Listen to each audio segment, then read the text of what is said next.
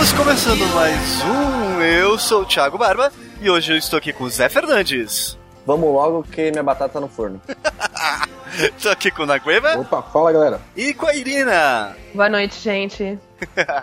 e a gente tá aqui hoje para falar sobre gestão de projeto, é isso mesmo, Zé Fernandes? É isso mesmo, a gente vai se questionar se a profissão de gestão é uma profissão útil ou não. Bom, o Nagoya já participou do podcast, a Irina é a primeira vez. Então, Irina, quem é você? Conte para, conte para os nossos ouvintes quem é você, o que você faz na sua vida, para a gente se situar. É, bom, no que, que eu faço na minha vida? Eu sou gerente de projetos. Mas era pra eu, pra eu ser atriz, na verdade, né? Caí por acaso nessa. Uh, sim, eu fiz 10 anos de teatro. Caramba! E. Bom. Menino na malhação, hashtag. aí, aí, ela percebeu que não dava pra também viver vendendo as artes dela, né? Pois é, já, já pensei em ser miçangueira também, não sei fazer pulseirinha de macramê, então foi por água abaixo.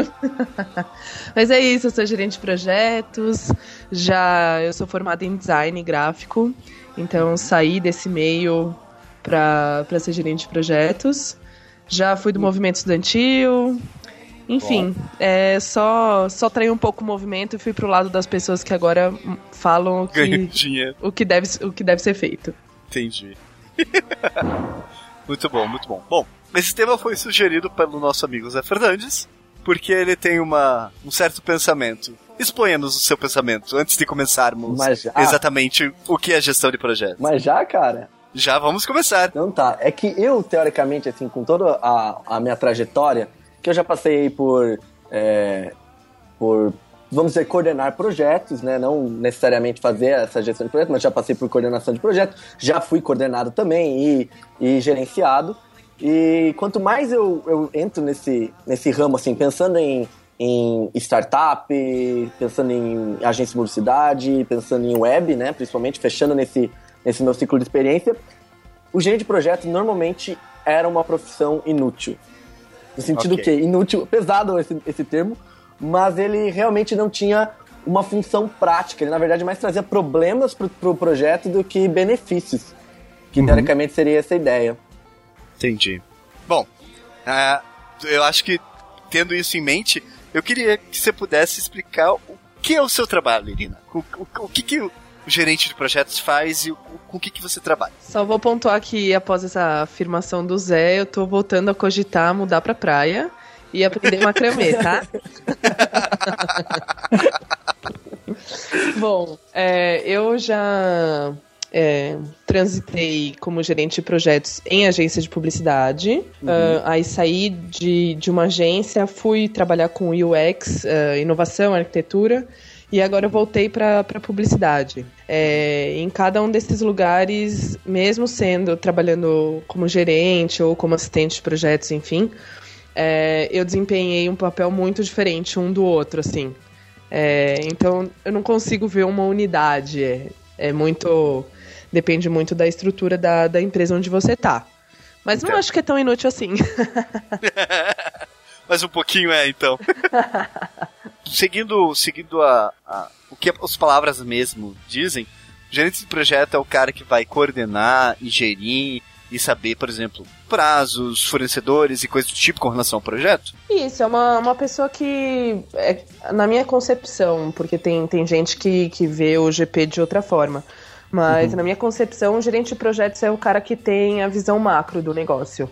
É, tá todo mundo imerso na, no micro, no, nas tarefas pequenas do dia a dia, é, gerenciando micro atividades e o uhum. gerente de projetos ele tem a visão macro. É, Entendi. Da, do começo até o final da, do, do projeto, de fornecedores, de, de prazos mais macro mesmo.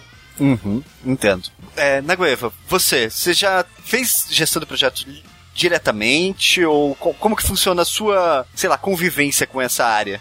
Cara, eu acho que eu, durante muito tempo eu fui o pior gerente de projeto que já existiu. é, assim, eu não nasci para fazer gestão de projeto. É, o gestor, o gestor de, o GP sempre foi meu inimigo nos lugares que eu trabalhei, porque o GP ele está sempre cobrando jobs e aí É, o GP às vezes não tem o conhecimento técnico, então eu sempre tinha birrinha com o GP, mas eu amadureci também, isso era coisa de moleque, né? é que daí você amadurece e fala, pô, tem que entender que nem todo mundo precisa ter o conhecimento técnico. Mas o fato Sim. é que eu já tentei gerenciar projetos e eu sempre fui muito ruim, cara. É, uhum. É, e aí, esse ano, quando eu fui pro Fleet, eu acabei tendo que fazer isso. E aí eu acabei criando a minha própria metodologia, e aí eu descobri que eu sou um excelente gestor de projeto. Que, Do seu jeito. Que, é, não, mas é que eu descobri que a grande falha, na verdade, é que é um tema, acho que é o que a gente vai acabar discutindo aqui, é que uhum. durante todo o período eu não conseguia é, fazer a gestão de nenhum projeto que eu sempre estava sobrecarregado. E aí, Justo. independente da função que você exerça, qualquer função que você faça, que você faça sobrecarregado, o teu trabalho sempre vai ser uma merda. Justo. Então, agora que eu consigo diluir bem a minha rotina, eu acho que eu sou um bom gestor de projeto. Eu, eu vou só, eu quero só direito de resposta a, a, a pequena afirmação do programa, que, claro, talvez não se direcionou a mim, mas. Não, não, imagina.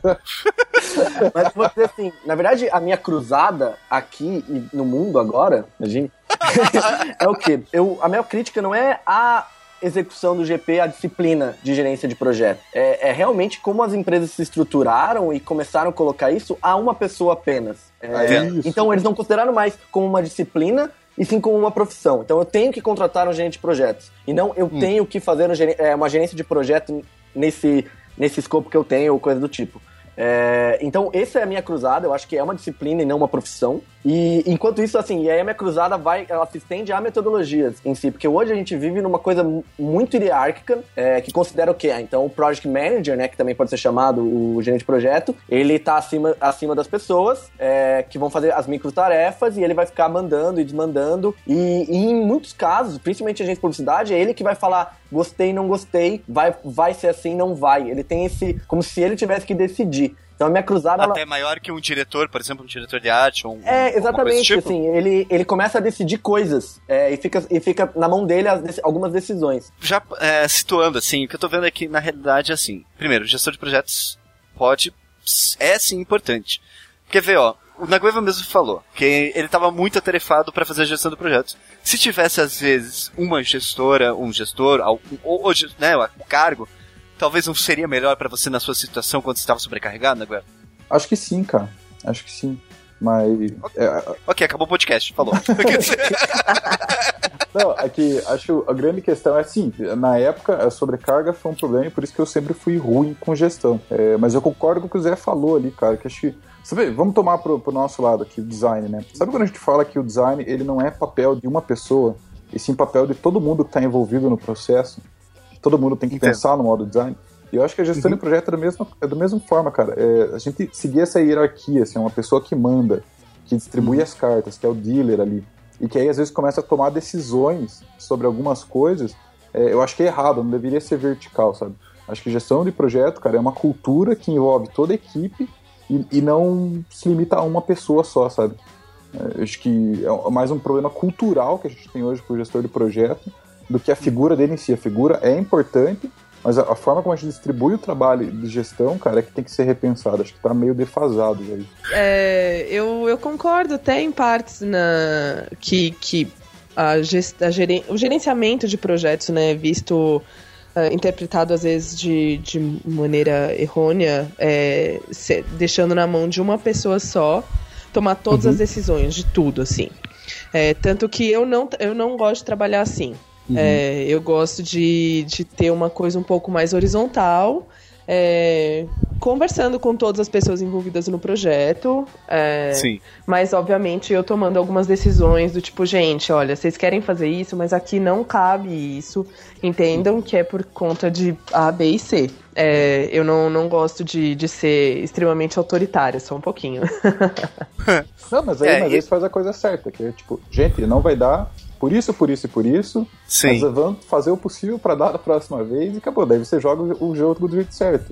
Mas você é, é um problema que eu acho que assim, é, a figura do, do, do, gerente de projeto, e por, e por a gente ter esse, essa hierarquia e ter esse modo que as pessoas mais ou menos encaram, que a gente tá falando que sim, tá defasado, é, o que acontece é que a gente tem muito gerente de projeto que, quando a gente fala, não tem conhecimento técnico, é, e ele também não tem, digamos, às vezes a experiência tipo, de ter trabalhado em vários projetos e saber o que, que é, o que, que dá, o que, que não dá, o que é possível, o que não é, e acaba tomando de, essas decisões de uma forma assim, ah, não, isso aqui não vai dar. Não, mas dá sim. Não, não dá, não dá, não vai dar. E às vezes vai pelos caminhos errados, assim. Eu, e isso eu acho que falta. quando falta um conhecimento técnico ou um conhecimento de experiência, toma-se muitas situações. E tem muito gerente de projeto que é assim. Tipo, toma decisão por nada, assim, não sabe por que, que tá colocando aquela data. Sim. É, isso é verdade. Sim. Mas aí, aí não seria problema do profissional em si e não da profissão? É.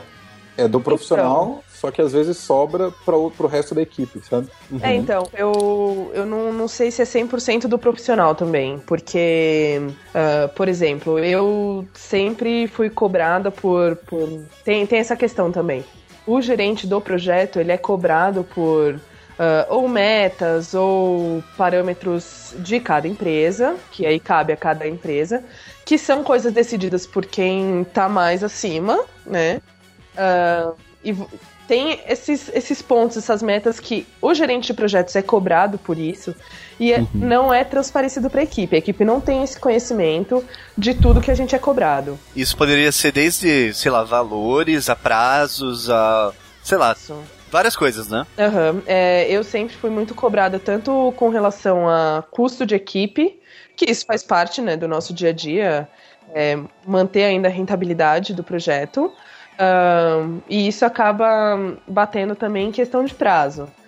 E isso a gente não nem é papel da equipe ficar sabendo disso, não tem porquê a gente ficar abrindo para a equipe.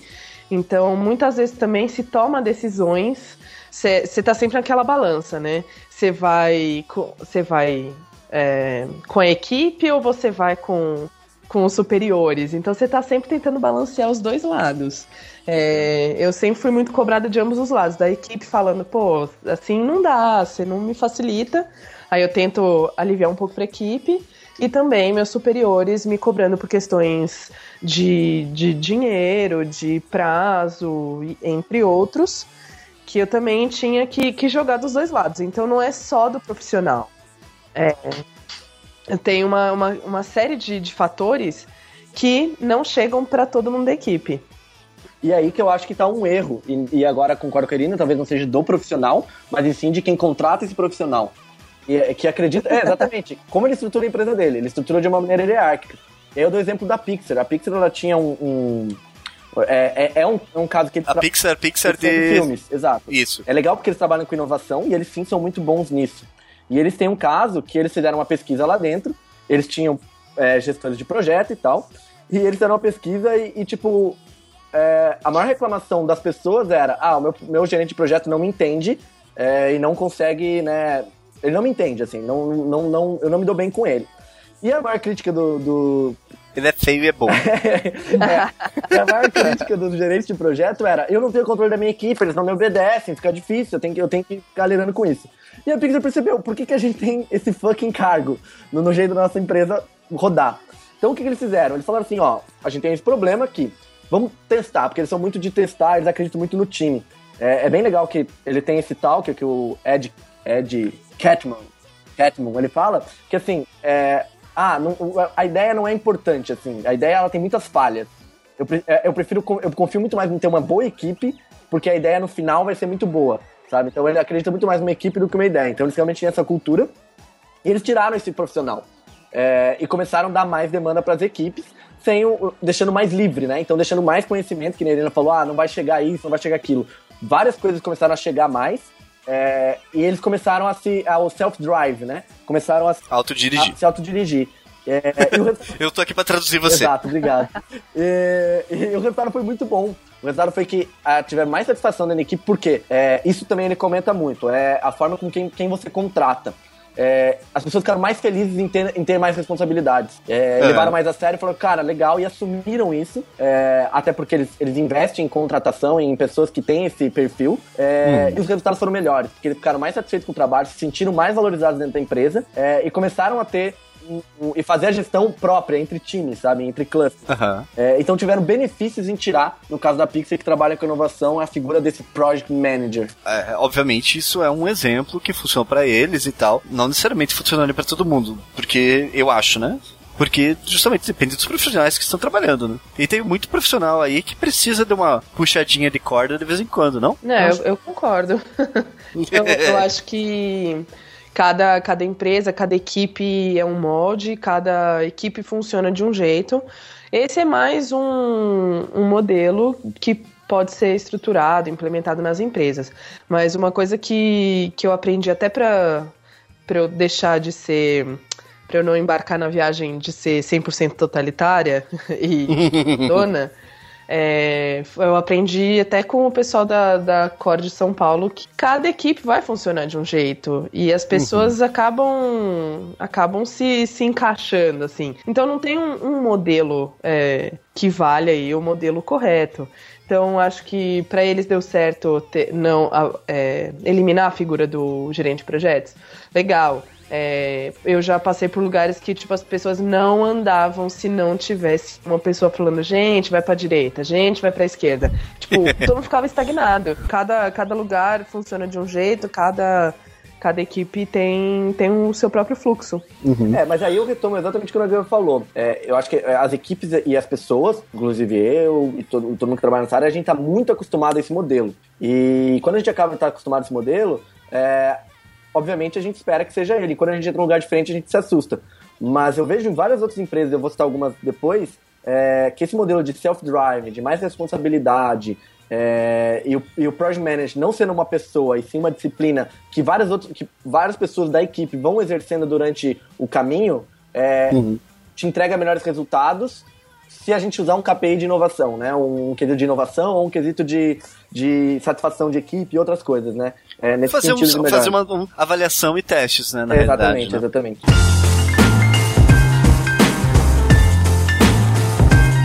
Uma, uma coisa que foi falado e que eu acho que é, isso reflete até com relação a outras áreas, assim, né? Normalmente quem gerencia um projeto, uh, ou quem tá, digamos, é gerência, vamos usar esse termo, né? Quem tá na gestão de tudo ali é um, um cara que ele tem conhecimento de todos os processos, normalmente. Então, por exemplo, uh, vamos pegar uma gráfica. O cara que vai trabalhar numa gráfica e vai cuidar de tudo da gráfica, normalmente ele tem conhecimentos de processo de impressão, tem conhecimento de, dos orçamentos, conhecimento de tipos de papel, conhecimento de um monte de coisa, justamente para ele poder gerir de forma mais ampla, né? uh, um gerente de hotel, é, existe, volte meia as pessoas falam esse exemplo, assim, ah, tipo, ah, o gerente de hotel ele começa limpando o quarto, né? Ah, porque daí ele vai evoluir e vai saber todos os processos dentro do da própria empresa. E você falou, vocês falaram uh, sobre o, o, profissional não é, ser um profissional mesmo, um gestor de projeto onde ele poderia funcionar em qualquer área. Eu acho ruim, assim, porque se a gente pegar, você deu o exemplo da gráfica aí, né? Mas uhum. se a gente pegar, por exemplo, o esquema de agência mesmo, é que foi isso que eu vi acontecer do, sei lá, o surgimento do GP numa, numa agência. Uhum. É, antigamente a agência, os caras batiam, falavam, por favor, me veja dois websites, e aí isso era uma pessoa só, geralmente, que fazia, ou duas, mas, sabe, era layout, entrega, layout, entrega. E aí, uhum. cara, começava ajuste e, e começou aí. Começou a evoluir isso, sabe? E aí entrar pô, pesquisa, arquitetura de informação, cara, aí sim layout, vamos estudar melhor tecnologia. E aí, nesse momento, começou uma linha de produção muito grande e que você precisava de alguém para controlar tudo isso. Uhum. E aí ficou essa figura central, central do gerente de projeto. Porém, eu acho que a gente está migrando um pouco, assim, e para determinados processos, é, não é o mesmo fluxo de gestão que serve para qualquer caso. E aí uhum. eu acho que esse é o grande erro, assim, as pessoas pegarem um fluxo de gestão e sair replicando em vários outros lugares e que nem sempre esse fluxo funciona. Sabe? Uhum. E aí você uhum. fica com um legado, uma herança, cara, que às vezes as coisas que tá defasado. Então, assim, se a gente pegar o próprio mercado, cara, ele muda muito rápido.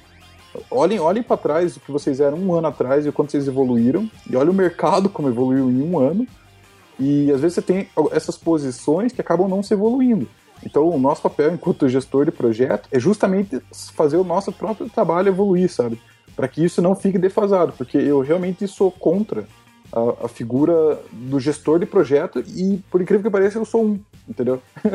eu só sou contra aquela visão defasada do gestor de projeto. Eu acho que, cara, eu não, todos os gestores de projeto que eu conheço, é, eles fazem coisas do jeito errado. Por quê? Porque eles estão presos a legados do passado, sabe? Então eu acho que está na hora das pessoas se moverem um pouco. E aí vem essa inquietação que, tipo, o Zé tem porra, não é assim, cara, tem que ser diferente. Por quê? Porque o mercado evoluindo, cara, a gente não pode trabalhar como a gente trabalhava anos atrás. Aí vem, tipo, a inquietação da Irina, por exemplo, e fala, meu, mas não é assim, tipo, porque ela é uma pessoa que eu garanto que tá tentando mudar. Então, o fato da gente ser contra, é, não é contra a pessoa, mas sim a, não, a forma como tá o processo hoje, sabe? Que é alguém mas...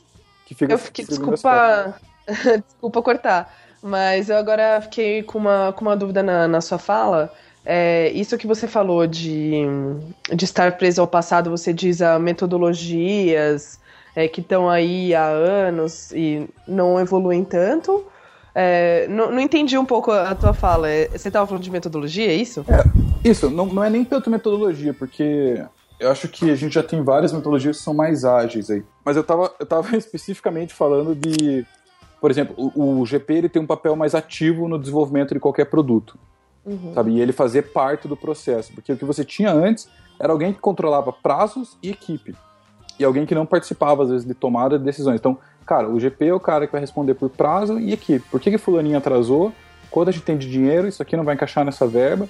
E eu acho que além disso, a gente está num ponto que agora a gente precisa trabalhar ativamente. E é isso que você falou, cara, eu preciso conhecer todas as etapas do processo, eu preciso dar feedback de, ó, não vai rolar por isso, por isso, por isso, e não apenas a pessoa que fala, ó, não dá, eu preciso para amanhã. Que é isso que eu, isso que eu vivo, que eu vivi muito, assim, a pessoa, o GP é o cara que fala, ó, eu preciso disso, se vira. E, e, aí isso eu acho que é errado, é uma filosofia errada. Que hoje você tem que falar, eu preciso disso para amanhã, porque aconteceu isso, isso e isso, e a gente vai ter que dar um gás para resolver isso dessa forma. Mas eu acho que não é alguém que está participando no dia a dia e que corre junto com o time, sabe? E não alguém que só chicoteia. Apesar que o chicote, o chicote é necessário. Mas, mas esse ponto, não sei se ficou claro a minha. Ficou, ficou sim, é mais a mudança de mentalidade, né? É isso. É que é, que é, é foda. Pode falar isso no. no, no... Pode.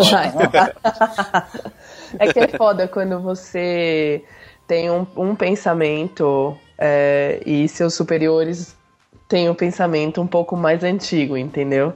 É, aí você você tá tentando jogar junto e às vezes você não, não consegue jogar junto porque você está sendo pressionado uh, por, por cima, assim a fazer um negócio que você não concorda, mas você tem que fazer. Entendo. Então isso, mas... isso para mim é um ponto que, que atualmente é, me impede de exercer assim o, o, gerenciamento de projetos tão do jeito que do eu jeito que você gostaria. É. Até... E, e, mas isso, isso, às vezes você não ah, sei lá, não, não, não existe jeito de abrir esses processos que são travados, né? Existe, tipo, é porque é, é assim porque é assim, né? Não tem muito o que fazer, né? É, em muitos momentos você ouve, ah, não, tem que ser assim. já, já ouvi bastante. Não, é assim. Eu falei, ah, então tá bom. O que, que você vai fazer?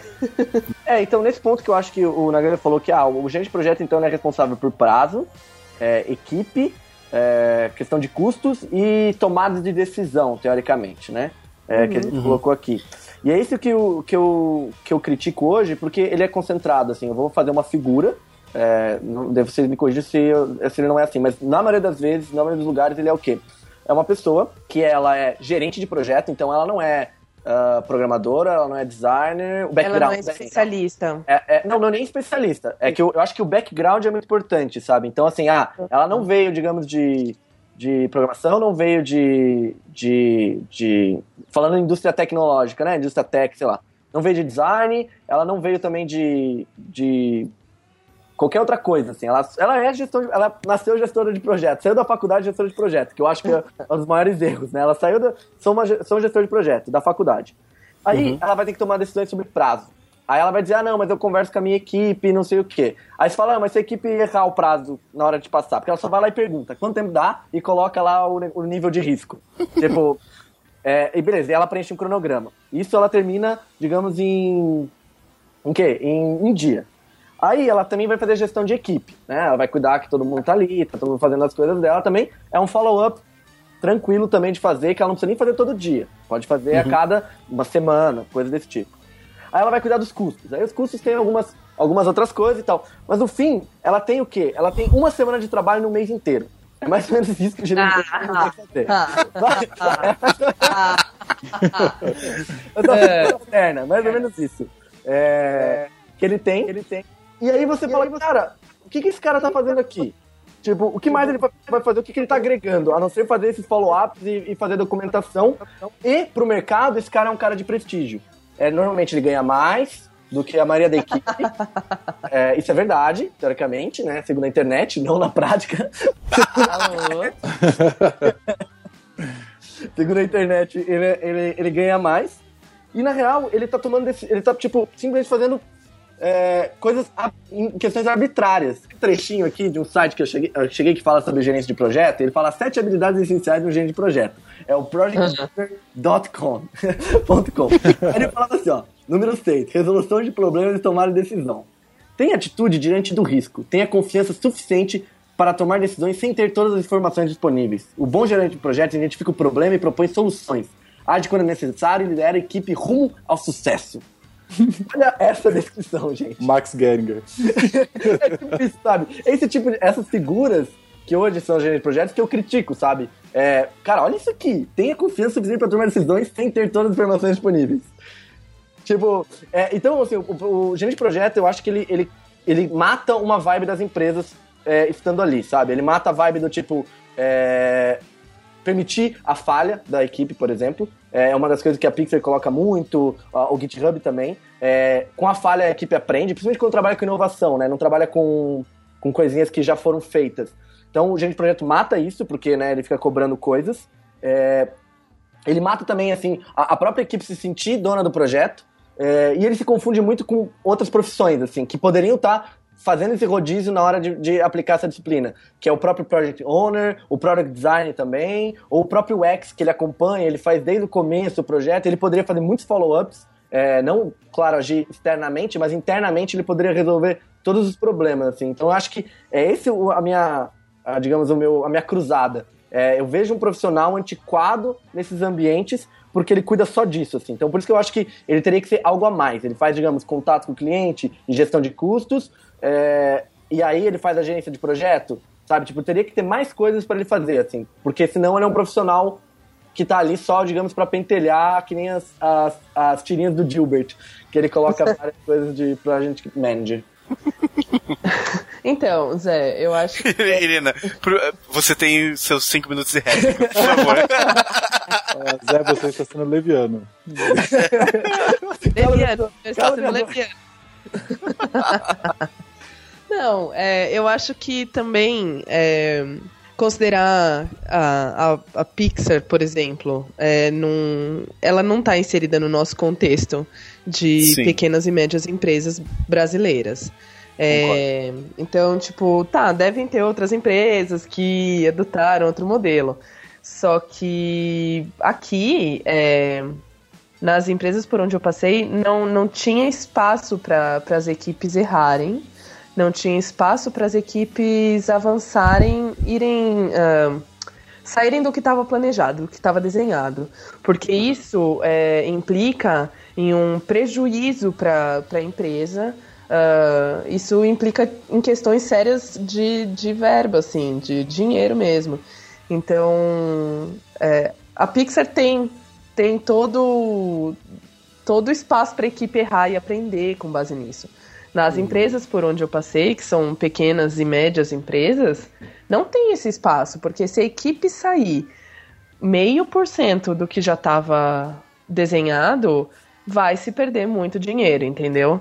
Então, é, nesses casos, a gente tem que ter alguém de olho.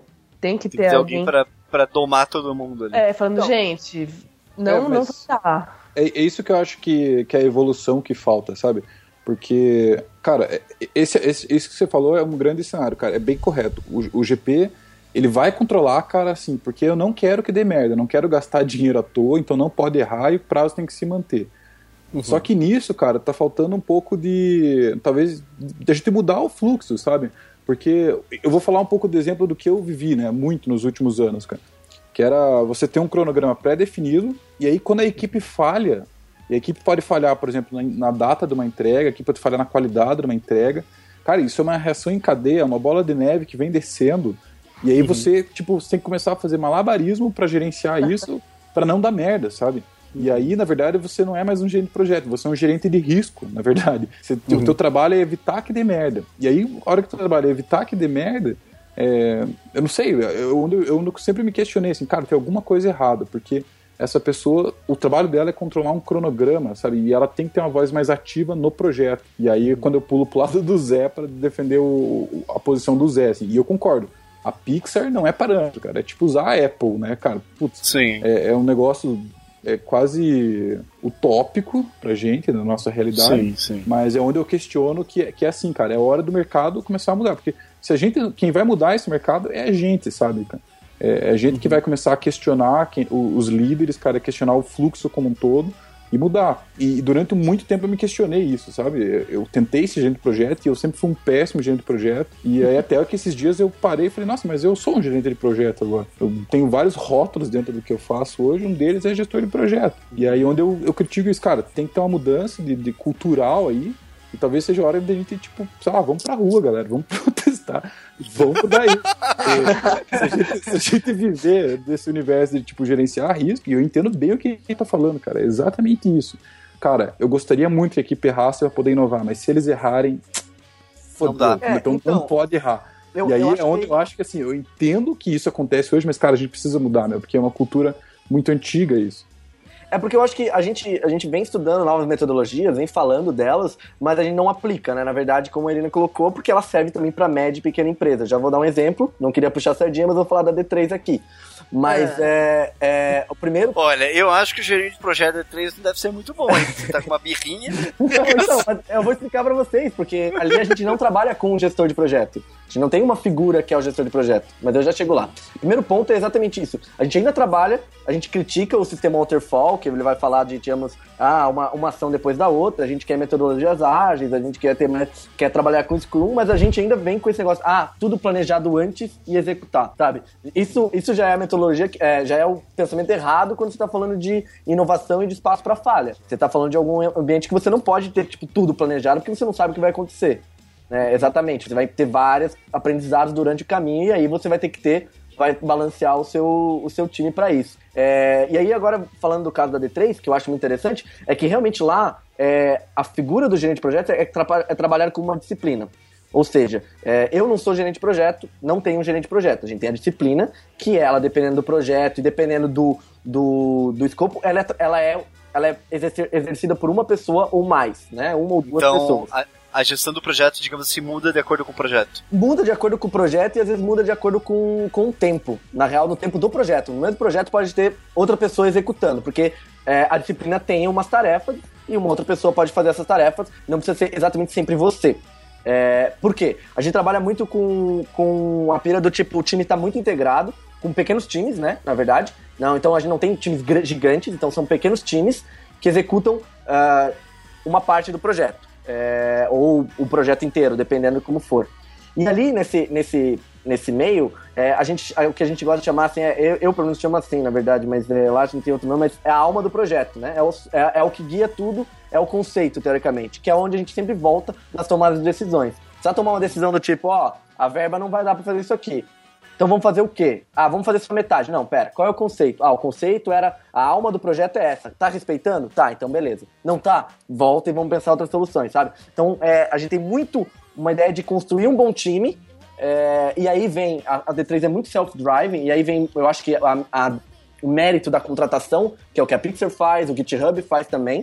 É, que o GitHub também é um caso interessante que ninguém tem, ninguém falando faça isso, faça aquilo. Ele tem um, O GitHub é um cara interessante.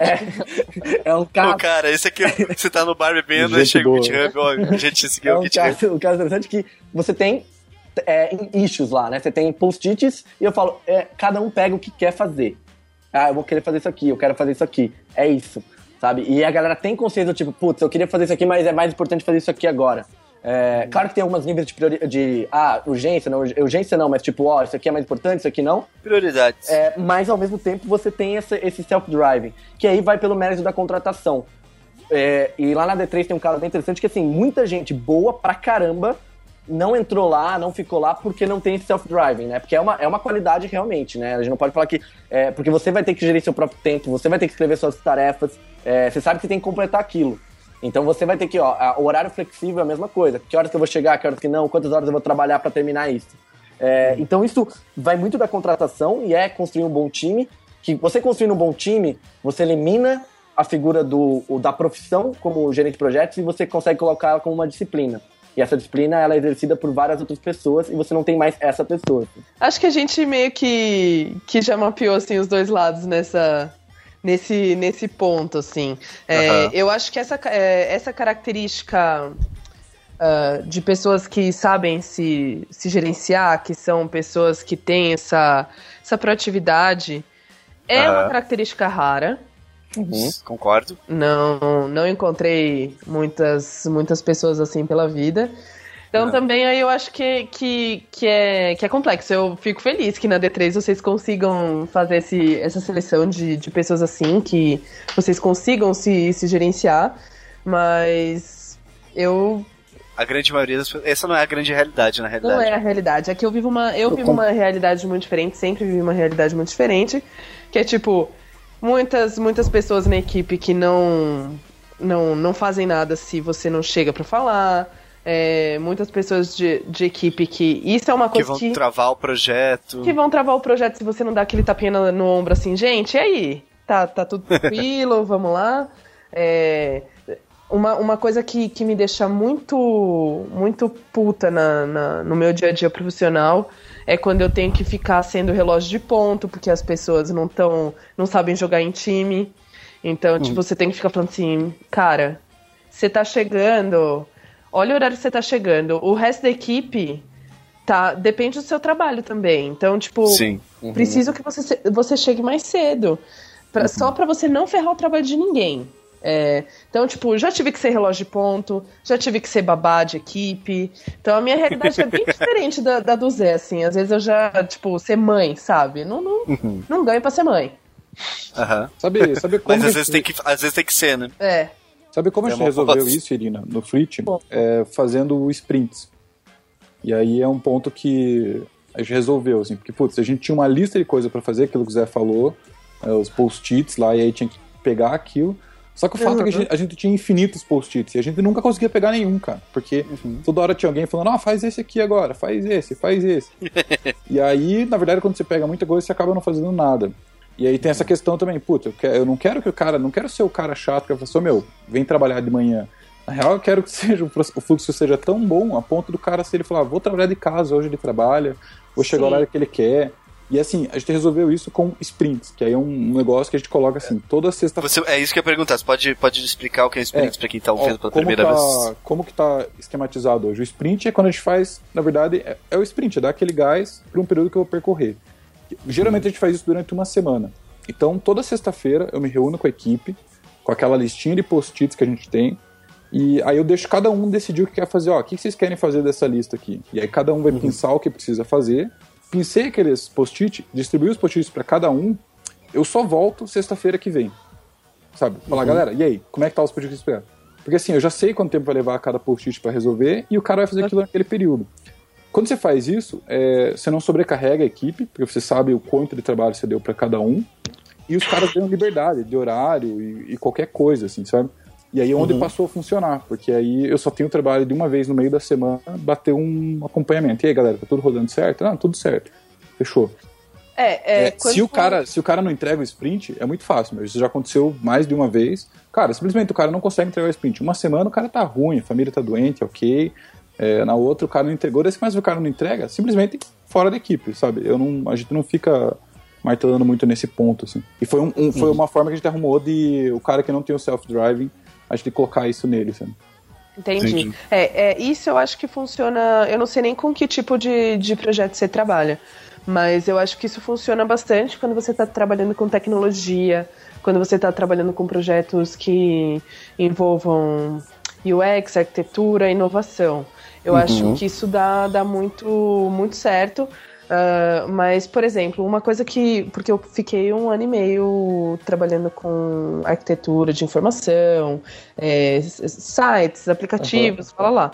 É, eu tô, agora que eu voltei para publicidade, eu tô tentando. Porque é um ritmo totalmente diferente. Assim, você foi. Você abriu o programa para montar um cronograma, já acabou o projeto. É. então eu tô tentando ver, assim, tentando descobrir dentro da publicidade, desse ritmo maluco de agência digital, como que você consegue é, implementar essas coisas para as pessoas serem ah, totalmente é, independentes, se virarem e ah, eu só ficar batendo checkpoints assim, ó, gente, tá tudo certo? Ah, beleza. É, Uhum. isso dentro da publicidade eu ainda não entendi como que eu consigo fazer. Nossa, mas. Entendo. É, nossa, daí é isso, ó, mas que bom que você tá questionando. era, era isso que eu discutia com a galera, sabe? Tipo, cara, é, é assim, perdão a palavra, é foda fazer isso. A cultura. A Nossa, cultura... meu Deus, essa palavra aqui no podcast. Pode não, gente. Cara, até que puto, eu sou acostumado quando eu vou dar aula, eu tento me evitar os palavrões, eu sempre peço desculpa, desculpa. tá desculpado. Eu já mandei uns cinco palavrões, mas ok, gente, tá é. tudo bem. É, não, eu tô. Nossa, eu não vou me desculpar mais. Tem que botar bis nesse podcast. É, mas, mas, esse é um ponto, assim, sabe, que eu, eu tenho discutido muito com alguns amigos. Cara, o mercado publicitário, ele é foda. É bem isso. Você abriu é a planilha, já tá correndo prazo e. E, porra, não era assim que era para funcionar, sabe? Tá muito errado, cara. E é. aí é onde eu falo que tá na hora da galera começar a questionar. E repare que a galera já tá fazendo isso automático, sabe? Puta, eu preciso dar um jeito de resolver esse problema. Isso é a galera é. questionando.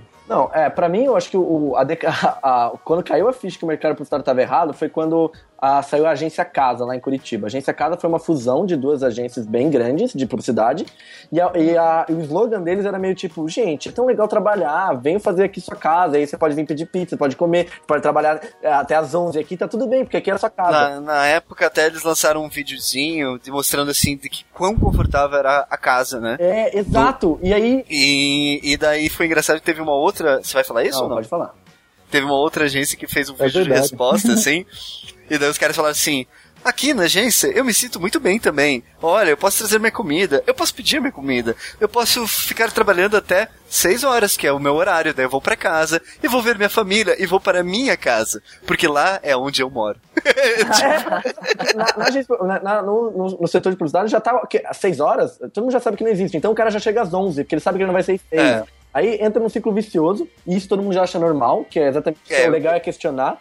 Esse ciclo vicioso é uma bosta é. mesmo. Tipo, as pessoas realmente se acostumam a chegar tarde, porque elas sabem que elas vão sair tarde mesmo e foda-se. Sim, mas é isso que acontece atualmente, é. assim.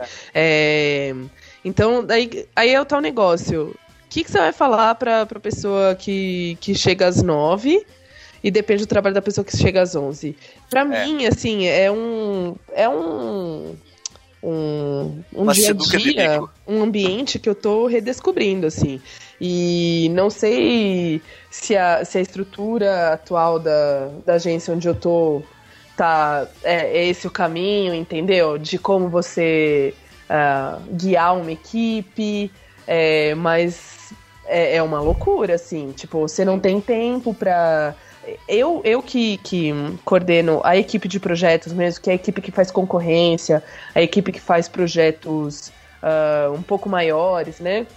É, é, uma equipe que tem, tipo, um pouco mais de tempo para pensar nas, nas coisas, tipo, uma semana. ah, isso para eles já é, tipo, o pessoal que trabalha com a pauta diária, que é, tipo... Vai, gente, bora lá fazer post de oportunidade. Bora fazer toda, toda a pauta da próxima semana. E não sei o que, não sei o que. Esse pessoal acha que o pessoal do, da equipe de projetos tem é tranquilo e tem tipo muito tempo para criar, entendeu? E eu quando quando cheguei da porque antes eu estava trabalhando num esquema de consultoria, sete hum. horas, oito horas da noite, todo mundo já tinha ido embora e todo mundo tinha um tempo maior porque os projetos duram mais tempo. É, eu cheguei na agência, eu estranhei muito, eu achei muito. Eu fiquei um tempo assim, assustada com o fluxo uhum. de, de trabalho, né? Mas de eu ainda... de informação, de tudo. É, de tudo. E até, até do, do barulho, assim, que se tem numa agência de publicidade, para mim é estranho. Mas eu acho que é, que é um setor, assim, que, que tem que ser repensado muito. É, como você gerencia a equipe e como você gerencia todo o volume de trabalho que entra. É, no mercado da publicidade, isso eu aprendi com o primeiro chefe que eu tive assim que eu comecei a gerenciar projetos. Que ele era uma, uma pessoa maravilhosa, assim, de people skills. Ele era. Ele podia se candidatar a vereador, assim, de tão bom que ele era. É, eu acho que no mercado da publicidade é muito mais você ser conciliador e você ter habilidade com pessoas Uh, ah, para você conseguir é muito mais o gerenciamento de pessoas, gerenciamento da equipe do que de um projeto em si. É, eu, pelo menos, tô, tô sentindo Mas- isso um pouco agora, de novo. Mais gestão de pessoas mesmo, assim, tipo. É, mais gestão de pessoas. Enquanto, Faz- enquanto, enquanto eu trabalhava com inovação, é, arquitetura de informação, óbvio que você tem que ter sempre habilidade com pessoas, porque senão você vai, tipo, ser É, frila de. Afinal, afinal, você tá trabalhando com pessoas, né? Você É. tem que dar um. Senão não você vai como. ser, tipo, frila na tua casa ficar trancado. Mas. e não falar com ninguém. Mas. é, quando você trabalha com projetos maiores, que é inovação, lá lá lá. é, eu acho que, além da habilidade com pessoas, aí sim você tem que ter uma habilidade muito maior em gerenciamento é, da- das habilidades da equipe, você tem que ter um, ah, um gerenciamento maior técnico mesmo, você tem que manjar de ser um pouquinho mais técnico.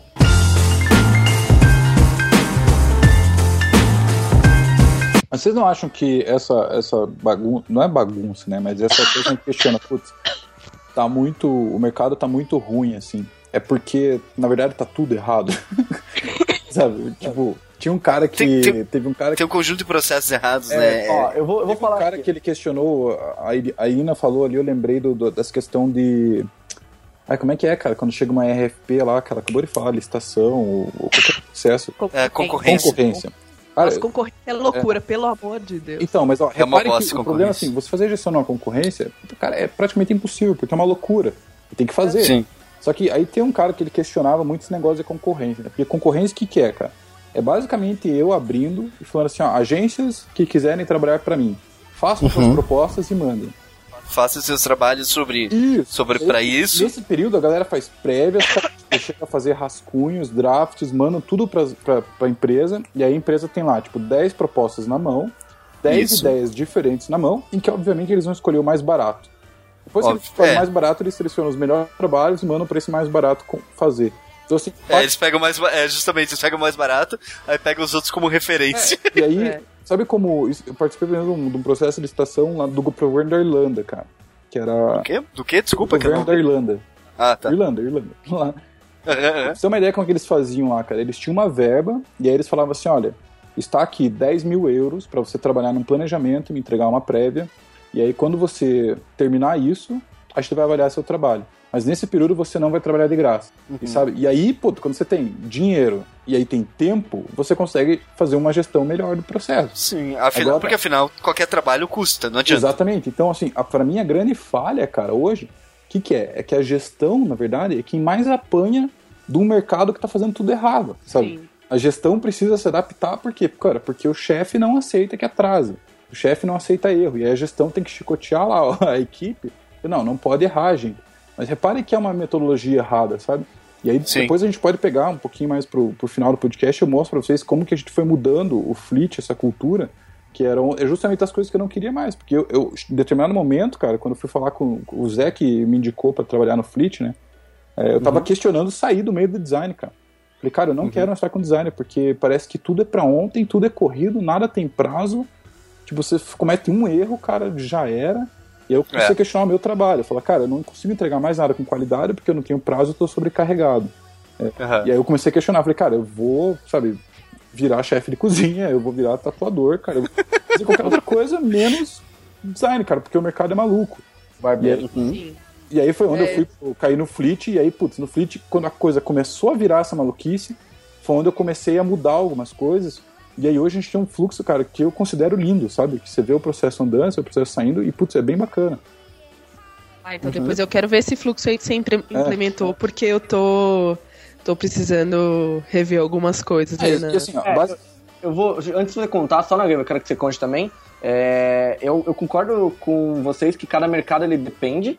é, E o que eu levanto aqui sempre é que o problema, na verdade, é que eu tava vendo os documentários comunistas, daí eu vou falar exatamente isso. Os problemas que, que a gente tem é o self-driving, tipo, é da, da empresa ser dinheiro. Simplesmente, quanto mais a gente ganhar, melhor. Que é o, a agência de publicidade é o que mais faz isso, porque vale muito mais a pena, às vezes, para eles pegarem banners e fazerem vários banners do que um website bonito e tal. Porque banner dá dinheiro. Incrivelmente como banner dá dinheiro. É, ainda a gente tem isso. Então, quando você tem esse, esse piloto, é óbvio que você não tem um cuidado com o produto, não tem um cuidado com, com o que você está entregando para as pessoas, e porque você tem dinheiro imediato, né? A pira é exatamente essa. Não que alguma empresa que não vai ter foco em dinheiro, não, ela vai querer lucro, mas você tem outras outras métricas que você pode usar para melhorar. Então você prefere ter um ambiente muito legal e um pouco menos de dinheiro? Você está uhum. trabalhando lá, talvez seja muito legal. O que normalmente acontece na agência de publicidade é que o dono não trabalha, né? Lá. ele tá tipo, em outro lugar, tá fazendo outra coisa, e a galera lá tá se matando. Então eu falei, foda-se, eu só quero ganhar lucro. Então eu acho que tem esses, essas, esses lugares que quando você, óbvio, é, tem que colocar no ponto e você conseguir encontrar empresas que talvez não trabalhem só assim, é onde você vai ter espaço para inovar, você vai ter espaço para encontrar novas culturas. É, e aí, obviamente, é, é difícil, mas é, é, é, recompensador, assim, em alguns momentos. Eu, eu, sou bem feliz, assim, olhando essa perspectiva e trazendo essa perspectiva de que um, a gestão de projeto ela é, é um método ultrapassado de hierarquia que em vários lugares trabalhando com inovação é melhor não ter. Exatamente. Olha, só, é, só antes da gente passar para o próximo tópico, não sei, só vou do contar dois segredinhos para vocês do mercado de publicidade. Um, não é só banner que a gente ainda faz, ainda se faz, ainda se faz e-mail marketing. É.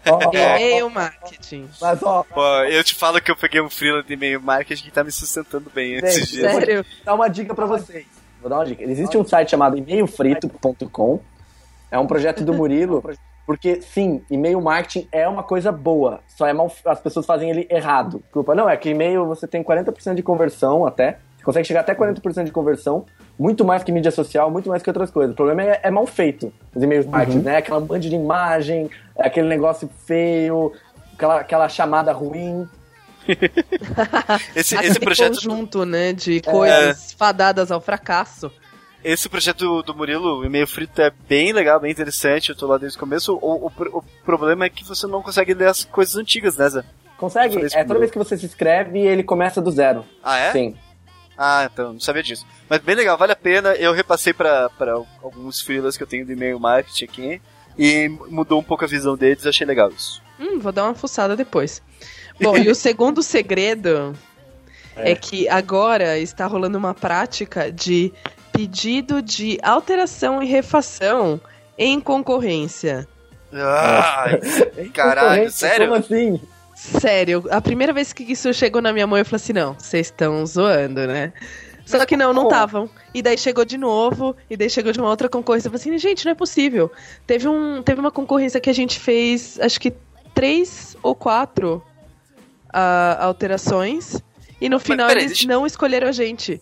Deixa eu ver se eu entendi. Os caras pegam, eles vão fazer um trabalho, uh, ou melhor, eles abrem uma concorrência, né? Ou seja, eles pedem para as empresas fazerem um projeto para eles de graça. Aí você vai lá e faz o projeto, o projeto bate, eles olham e falam: Hum, gostei, mas eu queria laranja. Aí volta para vocês, sem ganhar nada ainda. Isso. Aí vocês mudam pra laranja, daí volta para eles e falam: Hum, não gostei, aumenta a fonte. Aí vocês alteram a fonte, sei lá, eu tô dando um exemplo genérico, né?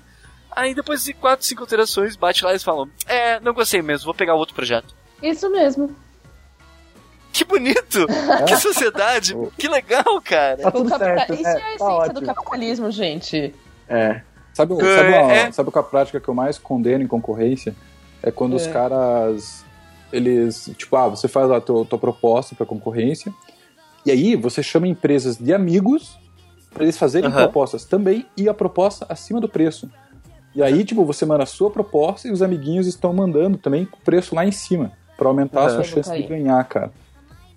É, é, tipo, gente. Tipo, aí assim, aí acho... tá vendo como. Tipo, o mercado tá tudo errado, cara.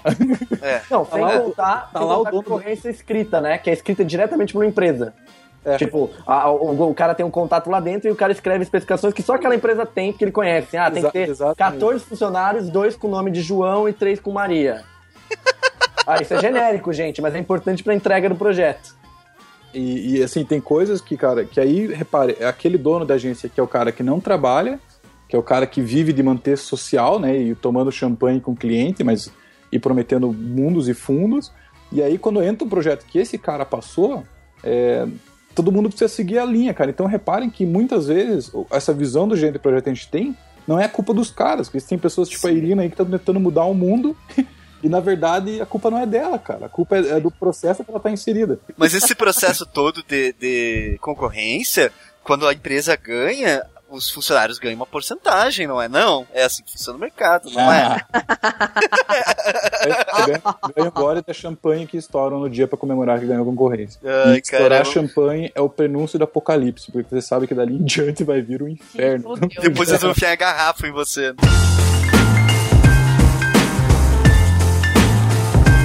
Eu juro pra vocês, cara, eu tava muito decepcionado com esse ano, que, porra, eu tô indo pra 12 anos aí, cara. Já tenho, já passei 12 anos, né, inserido no meio do... Cara, eu tava muito desanimado, assim, porque daí é isso. Eu, achava que eu era um bosta, sabe? Eu tava entregando um trabalho ruim.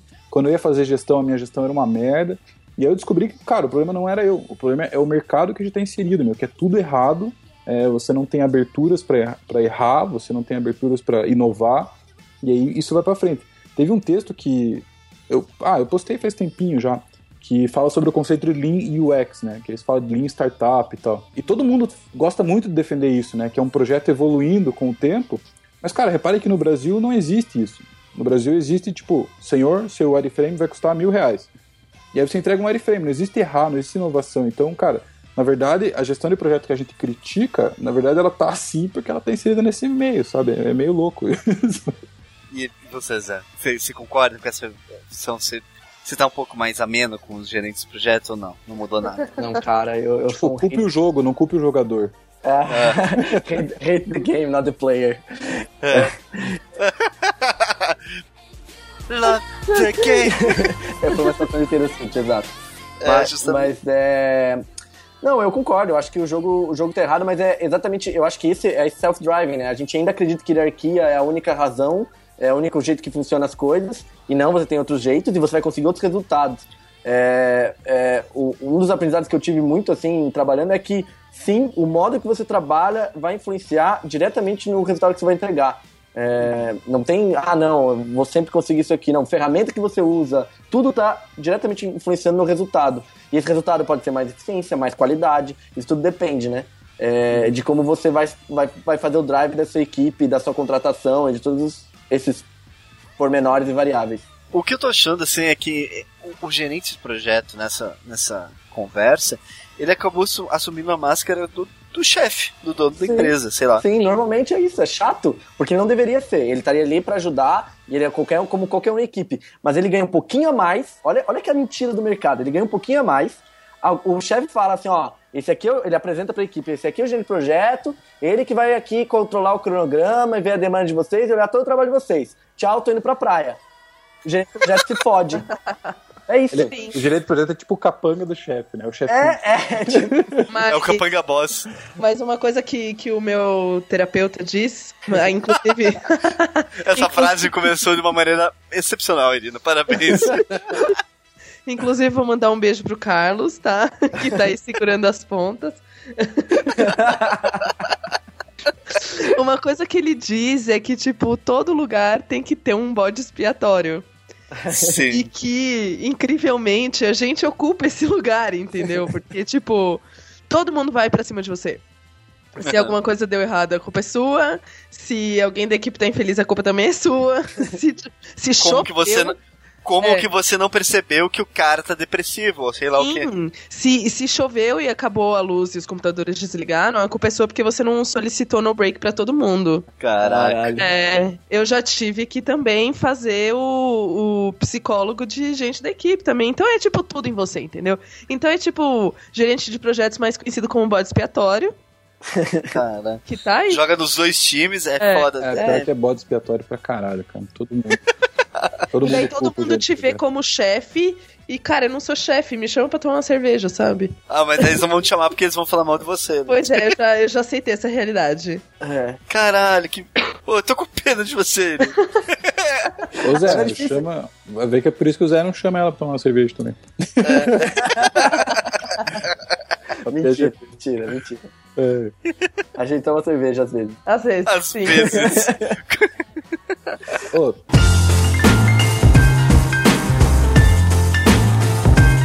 Não, já, Você já vai fazer você aquela vozinha de citou teatro, Thiago?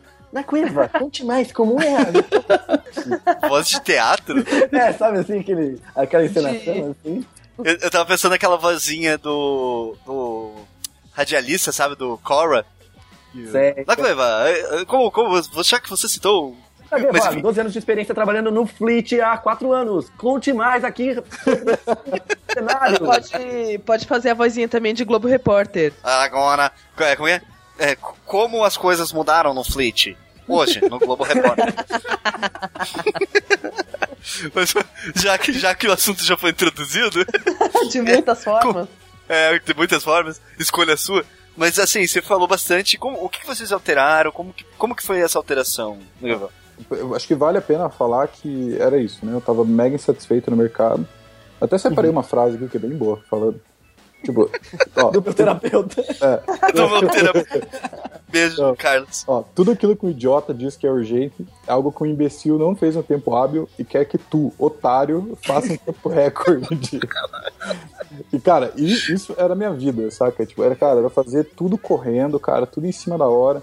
E aí eu cansei mesmo e fui parar no Fleet. E eu juro que eu falei, cara, o Fleet é minha Agueva. última... Oi, Posso só te interromper rapidinho, que eu lembrei de uma frase aqui, que falaram que gerente de projetos é aquele que quer que nove mães tenham nove filhos em um mês.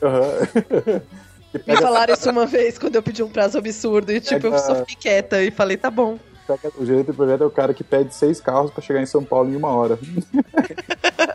Eu gosto daquele. Eu gosto daquele. Aquele videozinho que.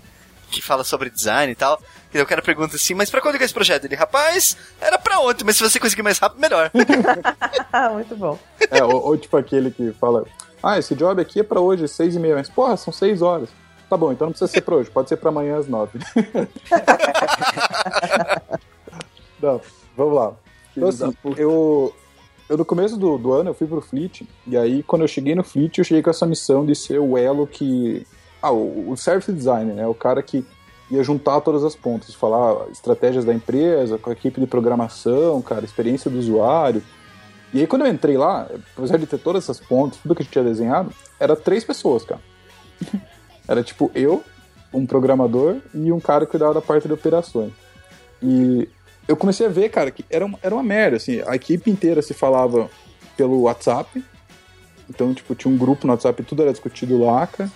É, quando tinha um registro de bug, algo pra fazer, alguém vinha, sabe quando batem no teu ombro, assim, ei, aí você tira o fone de ouvido, e aí você fala, ah, tem um negócio pra fazer aqui. Tipo, não existia mandar e-mail, não existia nada. Aham. E eu comecei a me organizar, portanto, ficar confortável pra mim. Eu- eu- mas é verdade, eu, tipo, eu sempre falo que o mindset é. Você tem que ser pregui... então, O que motiva a gente é a preguiça, sabe? É, a, gente tem que, a gente tem que fazer bem feito pra não precisar fazer de novo e, cara, trabalhar o mínimo possível e entregar o melhor possível. Justo. E aí, assim, comecei a organizar. A primeira coisa foi centralizar a comunicação, sabe? Cara, tem algo pra pedir pra gente? E-mail. Eu sei que tá do lado ali, mas, cara, manda e-mail. E coisas rápidas, eu matei o WhatsApp, cara, porque o WhatsApp não serve pra nada. Sério. O WhatsApp só serve pra você ver que o outro grupo mandou outra É. mensagem. E, e assim, é, é foda misturar coisas de trabalho, né, meu? Se o cara manda uma mensagem no grupo de trabalho, você vai lá olhar, estão lá a gente discutindo grupo de futebol, meme, cara, e, e aí não dá. E aí a gente começou a usar o Slack pra centralizar a comunicação. Então tudo acontece no Slack.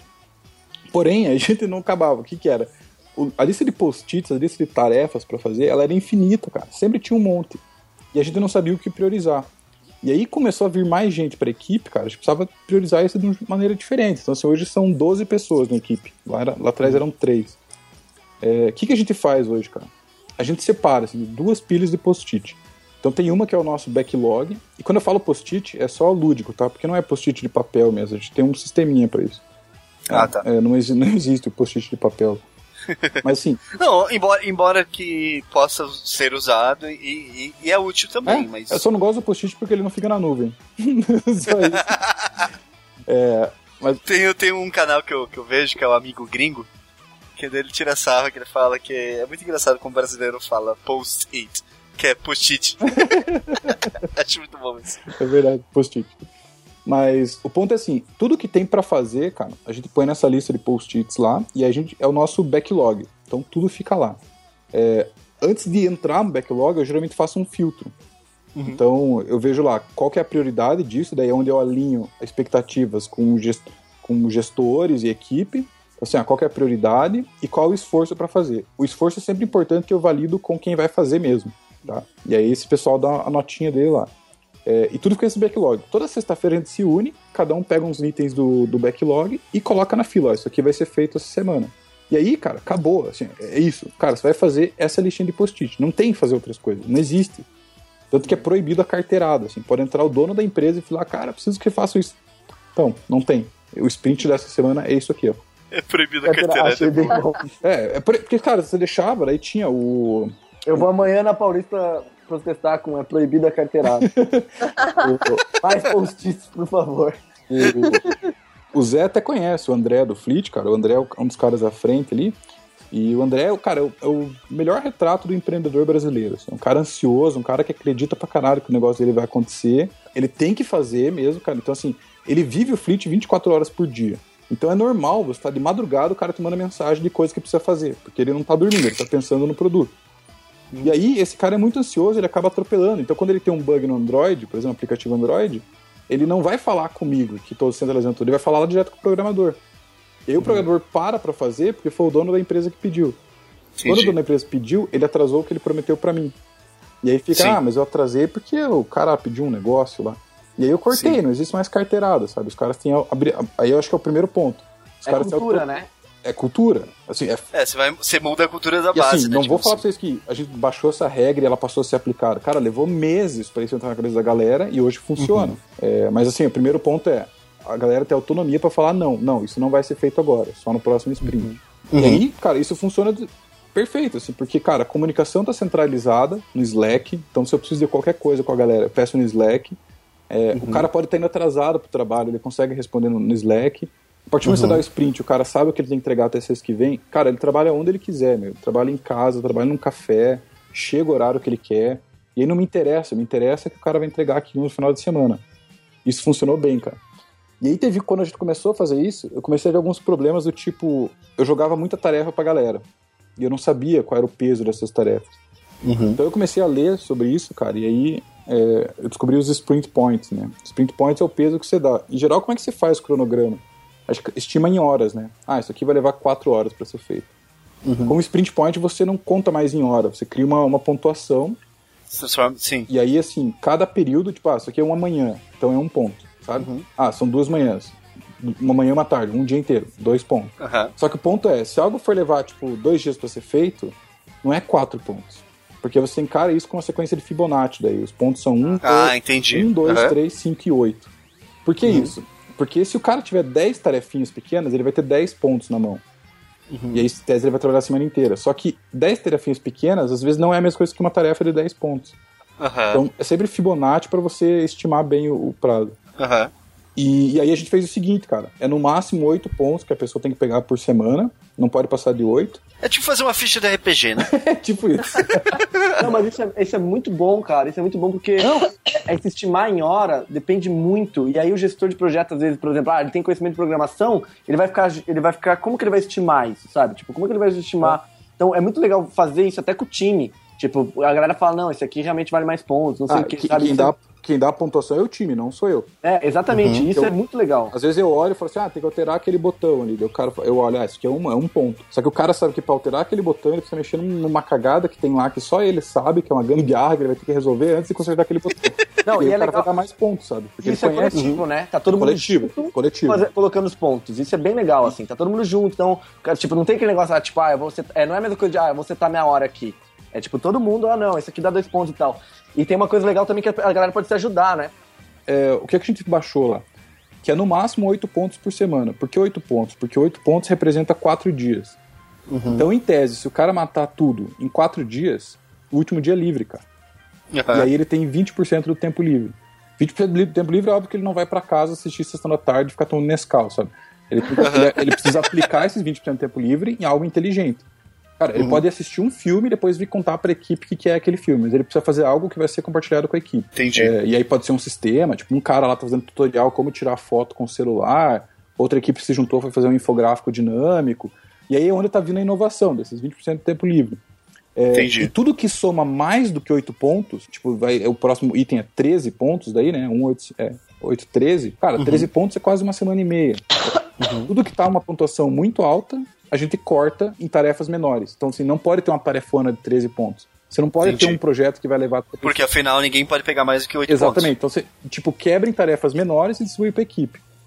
Quando uhum. você começa isso, cara, quando a gente começou, é, a parte que os caras são os donos do fleet, eles ficaram desesperados. Cara. Porque você olha e parece que a galera tá trabalhando muito pouco. Sabe? Uhum. Não, mas cabe mais, enfia mais ponto pra esses caras aí, vai que cabe, vai que cabe. cara, esse é o retrato do Brasil, é. não, de vários lugares, de qualquer empresa. Enfia mais ponto que dá. É, é o método é de engenheiro isso, né? de medir as coisas. É, exatamente. E aí você perde qualidade. Isso, e não, e aí assim, você começa a enfiar mais pontos, esse cara sobrecarrega, ele começa a entregar ruim, sabe? E aí quando tem o.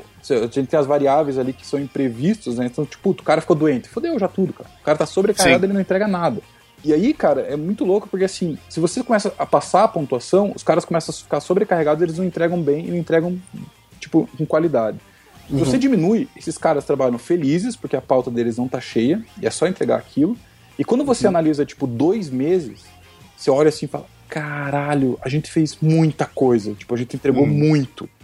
E aí, só que você tem que olhar de cima. Só que a primeira semana, cara, nossa, é, a primeira semana é deprimente, cara. Você olha e fala, puta merda, vai, tipo, é muita pouca coisa. Mas quando você olha o todo, a gente tá entregando coisa pra caramba, assim, sabe? É, e aí, mas, yes, último pontinho, assim. É, a gente só coloca até o. Eu já peguei sete aqui, é. não posso, pegar oito. é, que tá bem longo essa explicação. Mas tá bom, tá bom, tá bem bom.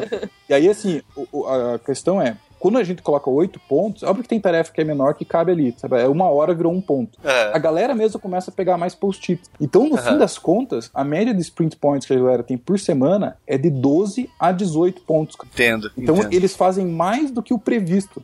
Por quê? Simplesmente uhum. porque tá organizado numa fila. Você julga jobs menores por, por, como se fosse maior, e daí você gera tempo, mais tempo livre. Né? Exatamente. Né? Então é. os caras matam, e aí, cara, assim, funcionou super bem. É, uhum. E aí as nossas únicas regras são proibido carteirada, tem que se falar, e assim, a regra base é tem que ter a reunião semanal do sprint. E quando uhum. ela não acontece, cara, a coisa desanda. Não existe, ah, não vou poder estar tá aí, pega mais coisa. Não, cara, o sprint ele precisa ser feito junto com a equipe inteira. Que a gente avalia, uhum. ah, isso aqui é três pontos, eu vou fazer isso aqui com você, então vamos. E, cara, tu não pega. Cara, funciona lindamente. E assim, eu só tive liberdade para fazer isso porque eu pude experimentar. Uhum. minha cara tapa. Eu falei assim, cara, se não funcionar, a gente volta e faz processo tradicional. Se não, cara, eu estaria preso no método de gestão de projeto que eu aprendi. Quer ficar fazendo uhum. um cronograma, quer ficar estimando o prazo, quer ficar chicoteando a galera. E aí ninguém ia me uhum. chamar pra tomar cerveja. Não, e assim, mas, eu acho mas... que uma das coisas que eu acho bem legal disso é que, um, se você cria um time que realmente gosta do produto e tá envolvido, se você tem um produto só, é, cara, muitos lugares de sprint que eu já vi, a galera vai lá e vai pegando post-it, tipo, ó, porque terminou, ah, não tem que fazer mesmo, quero melhorar aquela coisinha. Vai lá e ele mesmo pega o post-it uhum. porque tá com tempo livre, assim, sabe? É, uhum. E isso é muito bonito, sabe? O cara realmente tá se dedicando, quer entregar um bom resultado, aquele código é dele, aquele design é dele. Então ele quer trabalhar mais e ele mesmo tem esse self-drive. Ele fala, eu vou trabalhar mais, não é alguém, tipo, empurrando. E aí ele fazendo de birra. Oh, bem massa, né, Gwen? Bem massa, cara. Massa, cara. Gente, eu, achei, eu achei bem interessante, assim, é, essa metodologia que você acabou desenvolvendo.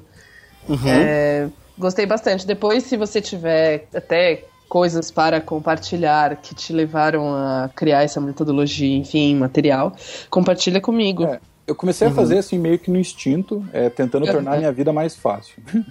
É, e no final eu vi que se aproxima muito com o Scrum. Então eu tô pegando é. muitas coisas é. do Scrum ali, mas algumas coisas eu descartei, tipo reunião diária que tem que ser em pé, isso eu tirei. É, Faço meu jeito. E aí, um último, uma coisa que eu ia falar ali, cara, é que repare que eu não sou gestor de projeto.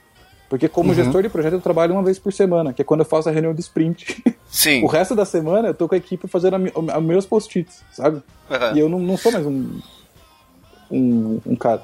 E aí tem que saber lidar com isso, cara. Assim, e o foda do sprint também é saber assim, cara, vai ter bug? Vai. Vai ter coisa ruim para arrumar? Vai. Cara, vai só pro próximo sprint. Paciência. Uhum. Nada vai furar a fila. Sim, mas mais uma vez, né? Uh, eu achei bem, bem interessante todo esse processo e tal. Mas, por exemplo, como no, no trabalho que a Irina falou, no trabalho dela, muitas dessas coisas vai ter que ser adaptado, não adianta. Tem que ser, tem que ser. Sim. É, porque como a Irina mesmo falou, ah, tem projeto que é, é rápido, uhum. tem que resolver e tal. Isso não tem nem como entrar num... É um processo diferente. Mas é legal você conhecer. Isso a gente sempre falou na, na clichê desde as primeiras apresentações. É legal você conhecer métodos e jeitos diferentes de fazer a coisa para você inventar o seu próprio. Né? Exatamente. É, eu, eu nunca. Eu vi. Li pouco sobre Scrum e uhum. fiz um curso do PMBOK e tal. Um, vi essas duas metodologias, mas eu não acho que, que elas se encaixem principalmente na, na indústria de comunicação e publicidade. Uhum. Então eu, eu, eu, gosto sempre de ver metodologias novas, é, além dessas duas, ver o que, que o pessoal tá. como o pessoal tá resolvendo os problemas, porque eu acho que a gente consegue fazer sempre um, um apanhado e criar a metodologia que se encaixa melhor na realidade. Que é como eu falei. cada empresa funciona de um jeito, cada equipe funciona de um jeito. Claro. Então claro. eu acho, assim, um, eu tenho a visão que o, o GP ele também tem que se se adaptar um pouco à equipe, né? Não é ele que tem que forçar todo mundo a entrar na dele. Eu acho que tem que ser, tem que ser um pouco elástico. E do mesmo jeito que você tem que achar a melhor metodologia, o melhor jeito de guiar as pessoas daquela realidade que funciona naquela equipe. Então uhum. eu gosto sempre de, de ir pegando referências, até porque agora eu vou ter que estruturar novos fluxos e tal, então eu já estou me, me preparando aqui para para achar o melhor jeito. O que foi mais tenso foi justificar isso, sabe? Que parecia que eu estava dando moleza para a equipe.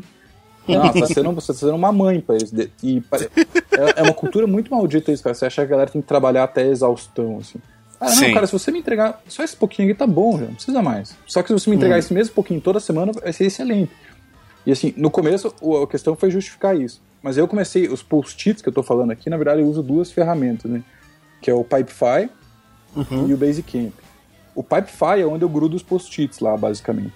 E uhum. a parte mais legal é que ele me gera uns relatórios, cara, que fala a produtividade da equipe e o tempo médio que a gente leva para tirar cada post-it da, da parede. Legal. E aí, sabe qual é o tempo médio? Ele é de 15 é. dias, cara. Tipo, uhum. quando alguém reporta alguma coisa, é no máximo 15 dias para aquilo estar tá resolvido definitivo. Legal. Isso pode ser um fluxo novo, né? Processo, pode ser várias coisas, mas é bem legal. Assim. E aí, o Basecamp é onde tem o tráfego da semana. Uma coisa que me incomodava com o Basecamp, que muita gente usa, é que o Basecamp se torna um backlog, né? Você uhum. entra lá, tem de tudo. E aí você faz, o que, que eu preciso fazer, assim? Então, Sim. o nosso Basecamp ele é basicamente um retrato da semana. Ó, o que, que vai acontecer na semana está aqui no Basecamp. Não tem nada além ou a menos, sabe? Só o da semana está no Basecamp. Uhum. Mais uma vez, né? É, são ferramentas que você pode usar do jeito que você Isso, entender. E, assim, né? não é a regra. E o grande erro da galera é assim, pegar Scrum. Daí você vai ler a documentação de Scrum, cara. Ser sincero, Scrum é chato. ele é chato, cara. E aí o erro da galera é quiser fazer aquilo à risca. Então não é, cara. Você tem que ser criativo o suficiente para criar a sua própria metodologia. E, e aí você tem que ser criativo suficiente, suficiente para justificar isso e conseguir implementar também, porque é um desafio, uhum. você está quebrando um paradigma. Assim. E como todo Sim. projeto também é em partes, né? Acho que o Nagoya até exemplificou bem. Ele primeiro colocou os post-its, daí ele viu que precisava de pontuação. É legal você também indo aos poucos implementando isso, porque sim, o que importa é essa equipe. Se a equipe não seguir, você vai virar outro GP chato e falar, ah, tem que fazer isso aqui, tem que fazer isso aqui. Sabe, sim, sabe como que eu cheguei nos oito pontos e deixar a galera com um dia livre? Porque antes o sprint a gente fechava todo dia, era cinco dias, fechava na sexta. Uhum. E às vezes a galera não entregava alguma coisa, sabe? E aí o cara, ah, então na semana que vem eu termino.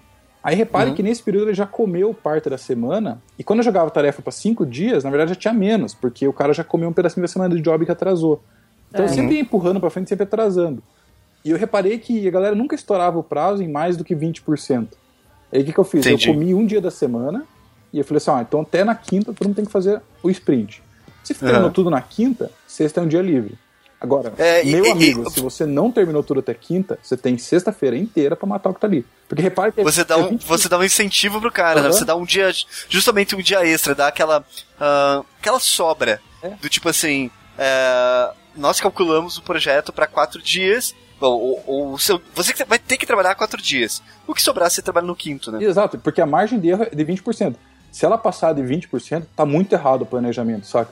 Porque você pode reparar, quando a galera fala que vai atrasar e atrasa, é no máximo 20% a mais de tempo que ele precisa. Uhum. Salvo os caras for muito pau no cu. levar duas semanas. Mas aí, cara, assim, é muito. É, cara, é muito fácil. É tipo uma mão com açúcar, cara, trabalhar dessa maneira. E o cara que não entra nesse esquema, daí você vai pegando. Puta, é o cara que é desorganizado, o cara, aí você vai filtrando a equipe, sabe? Puta, Sim. o cara não consegue fazer isso, o erro não era nosso, o processo não é, não, não é nosso. É o cara que é O cara não vai conseguir é. fazer de nenhum jeito. E aí, mesmo o cara que não tem o self-drive instalado, para ele é muito simples, porque ele olha lá, ah, tem essas tarefinhas aqui, só preciso fazer elas. Matou, sabe? Pô, agora me passa aí onde eu baixo esse self-drive. eu baixo aqui. pra eu instalar aqui. Eu tô pensando essa, essa piada o podcast inteiro, cara. Não, é que ele falou agora o cara que não tem o self-drive instalado. Eu falei, pô, Ah, ah, tá, entendi. O Zé vai continuar odiando, né, GP? é, eu já não odeio. Eu tô, eu tô querendo pensar em criar um projeto. Por que eu odeio isso? Daí eu vou, eu vou tipo. Cara, isso, isso seria muito bom. Eu ilustro pra você. Fechou. Temos um projeto aí. Eu, eu- sempre, eu sempre digo. precisar de um gestor aqui, ó.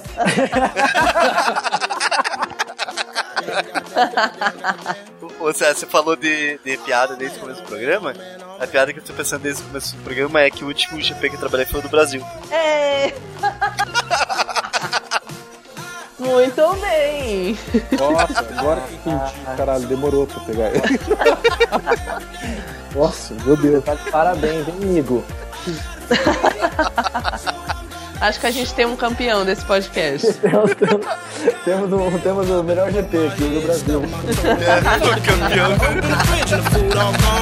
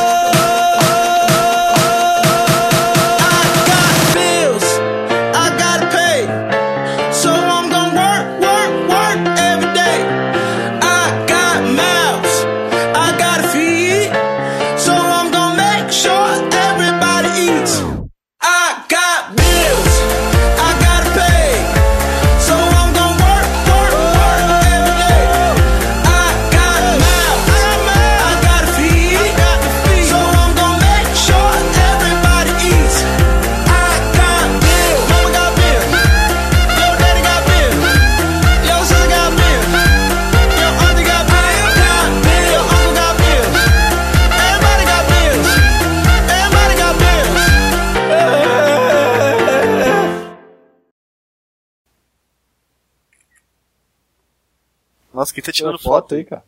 É Snapchat. Foi, Snapchat. voltei. O Zé tá mandando nude no meio do podcast. Ô Zé, controle-se.